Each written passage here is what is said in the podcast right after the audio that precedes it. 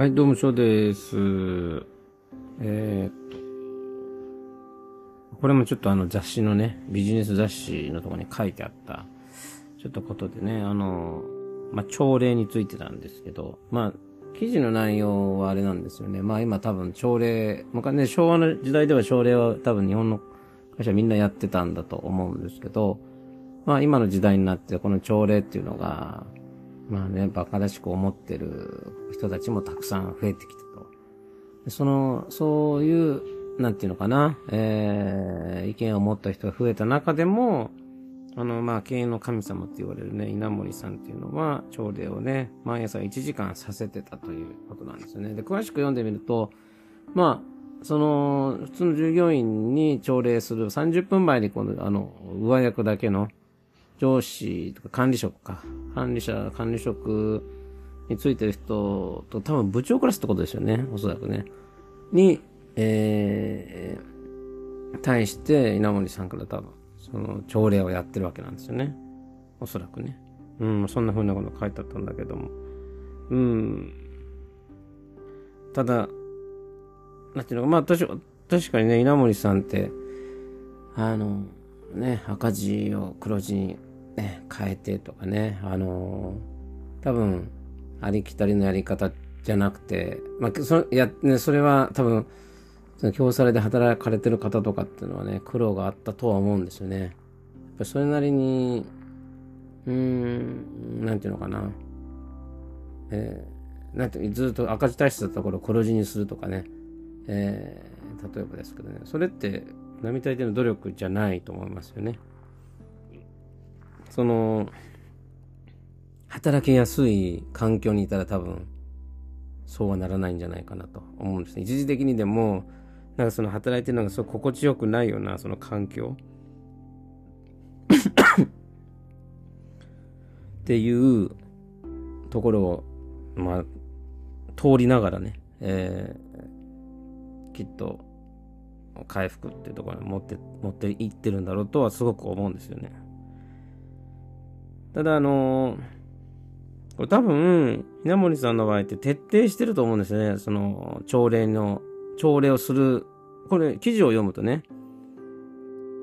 その、例えば30分前に、その上司という、要はその、朝礼をする側の人たちに対して朝礼をしてるわけだから、まあ、年、年、念入りにやってると思うんですよね。でも、おだ、だからこそ多分、そういう、なんていうのかな、馬鹿らしいと思う人がたくさんいる時代でもね、その、朝礼を徹底させたっていうことには意味がある気がするんですよね。しっかりと真剣にそれについて意味があると思ってやってきたからね。だけど、お、この朝礼をやってる多くの会社の朝礼って中身がないんですよね。1時間やるってことはなんか中身ありますよね。何かしらのね。でも、あんまないんですよね。で、私、朝礼が、うーん、意外と朝礼で好きだったのは、うーんとね、あれですね。今会社がどんなことに取り組んでるのかっていう新しいことですね。えー、ことのを聞くのが好きでしたね。要はなんか、朝礼の多くって、数字の確認とかね。で、例えば先、月1の朝礼をやってるとこっていうのは、先月はいくつ、いくつ着地で、まあ、未達化達成しましたとかって、そういうとこ話すと思うんですけど、あの、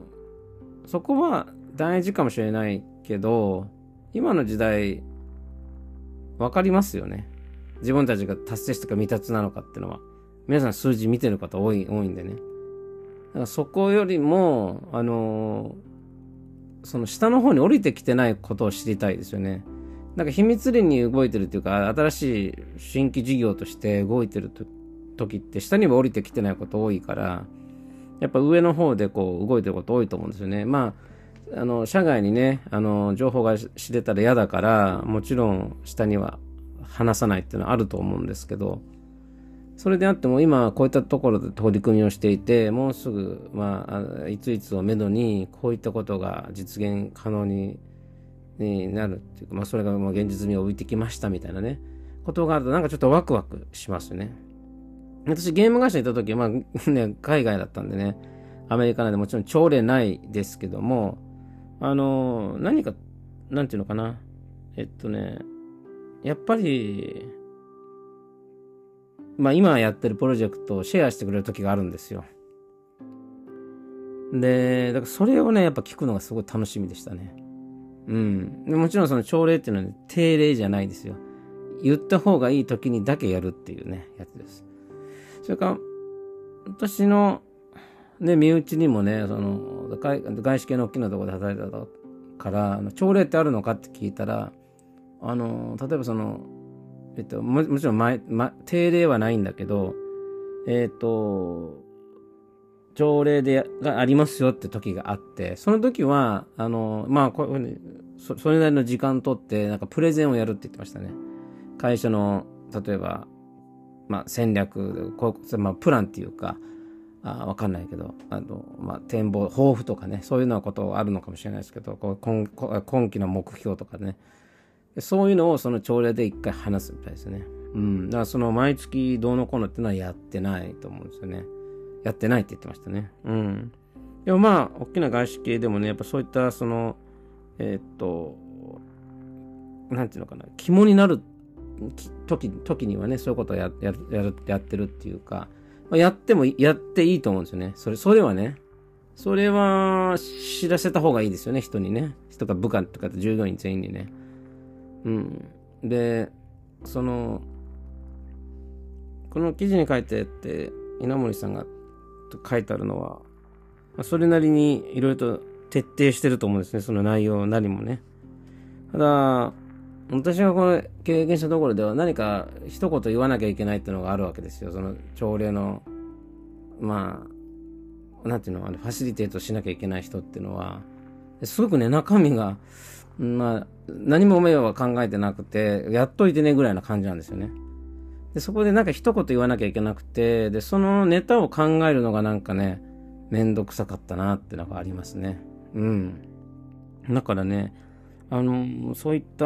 なんていうのかな、負担になってしまうんですよね。なんか、ね、この稲森さんの朝礼ってなると、あれですよね、もう、なんか毎日やってるっていうんだったら、その一つの業務ですよね。うん、の一つですよね。朝にこれを言うっていうのが一つの業務になってるから、まあ、その、なんていうのかな。何を言おうかとかっていうこと、うん、適当じゃないからまだいいかなと思うんですけど、まあ、多くの会社って結構適当にやってると思いますね。まあ、昔からやってたから今もやってるぐらいの感じで。で、それをやってて、あの、会社が一つになるんだったら、まあ、伸びるだろうし、人も辞めないだろうしって絶対思うんですよね。でも、やっぱ人も辞めてましたし、数字も落ちてましたしっていうのはずっと続いてましたね。コロナじゃなかった時にね。うん、だからね、だからこそ余計に疑問抱いたというか、うん。まあこの記事を読んでもね、やっぱりね、やった方がいいってなかなか思うまでの説得力がなかなかないんですよね。無駄かどうかで言うと、無駄じゃない部分はありますっていうのは、私は意見としてあるんですけどね、さっき言ったみたいに、実はこういうことをやっていて、あの、あのね、成功事例の発表はね、私好きじゃないんですよ。うん。もう成功して終わったことは別に私は気になってなくて。うん。あの、むしろど どうでもいいっていうか関心全然ないんですよね。自慢話に聞こえてくるだけになっちゃうし、うん、それよりも何よりも、なんていうのかな、まあ、今までやってきてない、見えてない、なんか計画があって、これをこういうふうなことをやってみようと思っている、今段階にありますって、そういう話の方が面白いですよね。うん。例えば、ね、インターネットだけやってた会社がね、実はロボットやることになりましたとかね。あるいは、ロケットを打ち上げること、その方向に行くような話にもなりましたとかね。うん。で、まあ、うん、だから例えばね、だから、あのー、そういう話？私が、もしね、まあ、例えばア、アップルとか、アップルがアップルカー作るって、なんかね、記事とか出てましたけど、なんかすごく楽しみですよね。自動車の会社じゃないところが自動車を作るってやっぱり、ね、自動車以外の部分、自動車のコアな部分以外が、ある意味コアな部分の自動車ができるんだな、これから先にねっていうね。そういったのってなんか逆に、すごくこの会社にもっといてね、見届けたいなって気持ちになったりしますよ。うん。だからね、やっぱそういうところでね、例えばね、あの、私ずっと食品が長かったんでね、食品ってやっぱりあれなんですよ。あのー、なんていうのかな、えー、食品ってね、あのー、まあ、あれですよね、なくならない業界だから、あれなんですけど、まあ、イノベーションもあると思うんですけどね、あのー、でもやっぱり新しい食べ物を作って、とか、あの、あとなんだろうな、新しい、でもそういった新商品の紹介ってことの方が多くて、すごいイノベーションってあんまないかなって気がするんですよね。その中で、例えば、うん、食品のメーカーがしんどい時って、例えば魚とかね、養殖を、あのー、から製品を作るっていう、まあ製品を作るために養殖してるとしますよね。養殖場のその稚魚みたいなのが、あの病気で全部なくなってしまいましたとか、であとはその、じゃ果物売ってるところで、成果のね、えー、会社だったら、その畑があるわけですね、契約のね。まあ、お米もそうだと思うんですけど、えー、契約農家がありますと。で、天気によって不作の時もあれば、豊作の時もあったり、で、そういうところで、あの、天候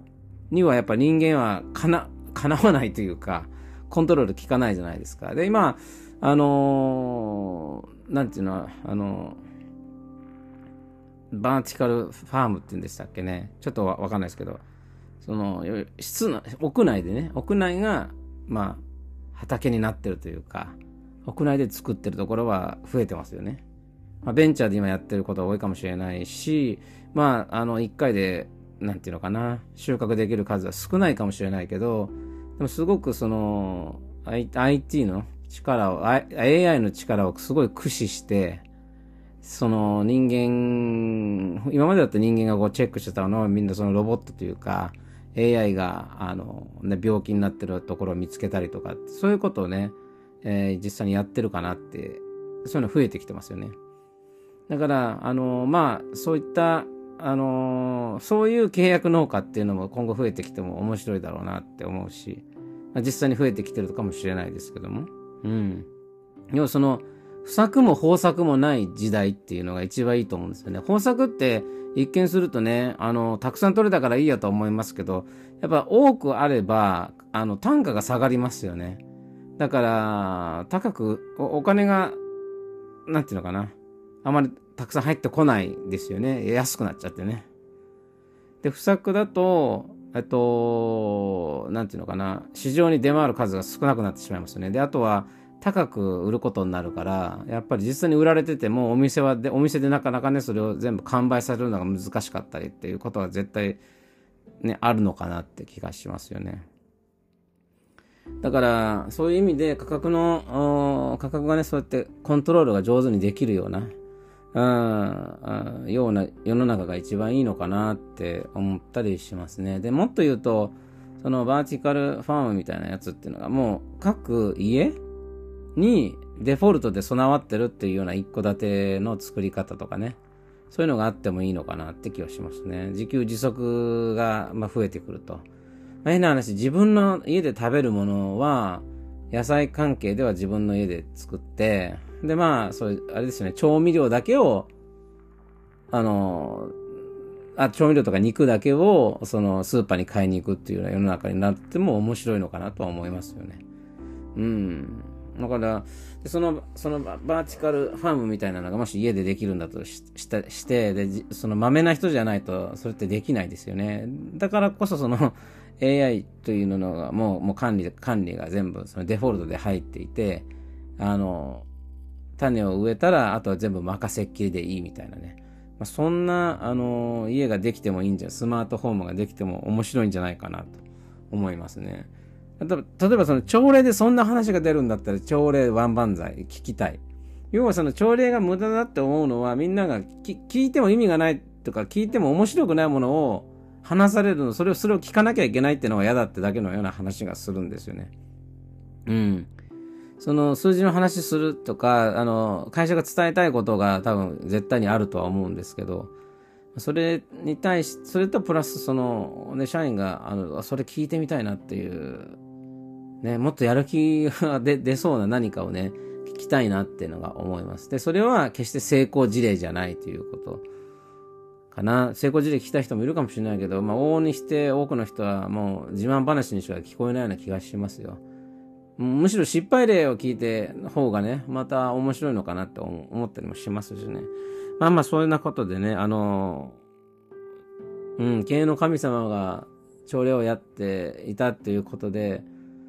もう、その記事を読んでもやっぱり今の、なんていうかな、今、今、いわゆるいろんなとこでやられてる平均的な朝礼の内容では、まあ、到底必要性を感じないなっていうところがまだあって、もっとやっぱね、説得力のある何かその朝礼の必要性の必要性をね、解いてくれる人がいて、いてくれればね、私も多分納得いくかなって思思ってますね。まあ、それでは。